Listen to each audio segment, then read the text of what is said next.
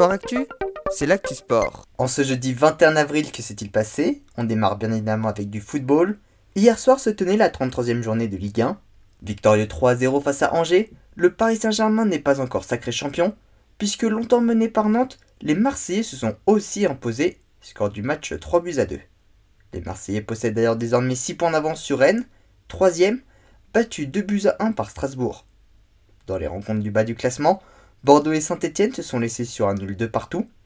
Clermont a donc profité pour sortir de la zone de relégation en s'imposant 1 à 0 face à 3. Mais c'est quant à lui incliné 1 à 0 face à Lorient et reste donc dernier, alors que les Bretons s'éloignent de la zone de relégation.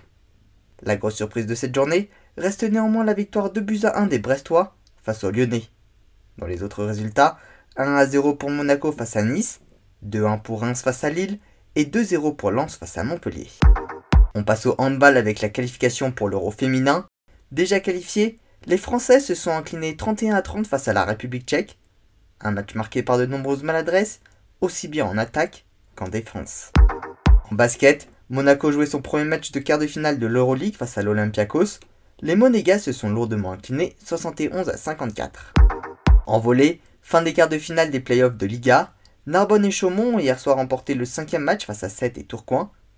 Les demi-finales qui se joueront au meilleur des trois matchs du 24 au 30 avril prochain opposera donc Tours à Narbonne et Montpellier à Chaumont. En cyclisme, quatrième étape du Tour des Alpes, victoire du Colombien Miguel André Lopez de la Astana Kazakhstan Team qui a doublé Thibaut Pinot dans le dernier kilomètre.